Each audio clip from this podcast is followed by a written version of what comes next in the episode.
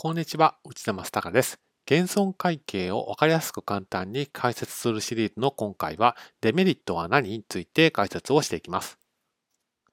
資産は会社にお金をもたらすものという発想が最近考え方です。これは専門用語で経済的便益と言います。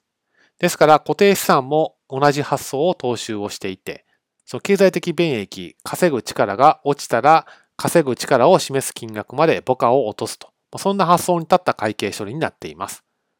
ですから、落とした金額は減損損失として費用損失になりますと。つまり、これ当基準利益が減少するということです。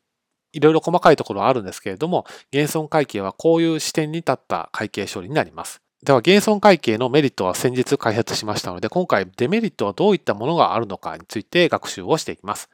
はい。まず、減損会計のデメリットの一つ目ですけれども、これは中期を見たら、どういった事業の調子が悪いのかといった感じで、調子の悪い事業の情報が、まあ、社外の人に分かってしまうということです。減損会計では減損処理をしたら、どんな資産について減損処理をしたんですかなどの情報を中記する必要があります。ですからその中記を見れば、どういった事業の調子が悪いんだなっていったようなことがなんとなくイメージつきます。二つ目が業績が悪化しているというイメージを決算書の読み手に与えてしまう恐れがあるということです。減損損失は特別損失ですので、金額が小さくない限りは、損益計算書の特別損失の欄に減損損失という勘定が出てしまいます。そうすると、仮に主要事業は好調であっても、ひょっとしたらこの会社は業績が悪いんじゃないのか、悪化してるんじゃないのかなと、そんな感じのイメージを与えてしまうリスクはあります。3つ目が事務処理が面倒ということです。